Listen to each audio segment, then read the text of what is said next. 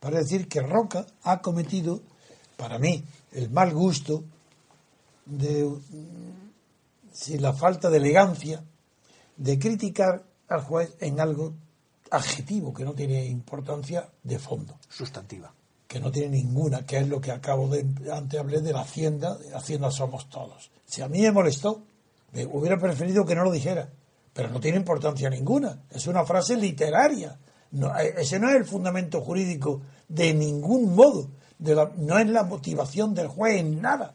Es una frase literaria. Entonces Roca se ampara en esa frase nada menos que para decir que el juez Castro está versado en publicidad institucional. Pero es que se puede, no se tiene derecho, no es lícito, no es honesto criticar a un juez con esa ironía que está versado en publicidad institucional, porque ah, dice literalmente Roca, ¿no? Digamos, por lo menos lo que dice la prensa de su recurso. Dice, porque en su auto, el del juez de apertura del juicio oral, el juez Castro hace uso de un eslogan de la agencia tributaria. Hacienda somos todos.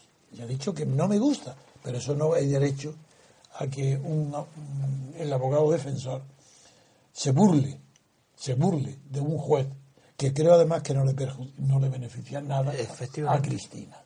Ante la audiencia y ante cualquier juzgado, no hay incluso los que sean ante el propio fiscal, que ha sido el adversario primero del juez, honrar, no le gustará que le tomen el pelo a un juez en una defensa, porque el juez será acertado o equivocado, pero es un juez honesto y no tiene y tiene derecho a una consideración correcta en, en los autos, en todos los escritos procesales. Y aquí hay una falta de respeto al tomarle el pelo, acusándolo de que tiene de que está versado, que es un experto en publicidad constitucional y no en derecho.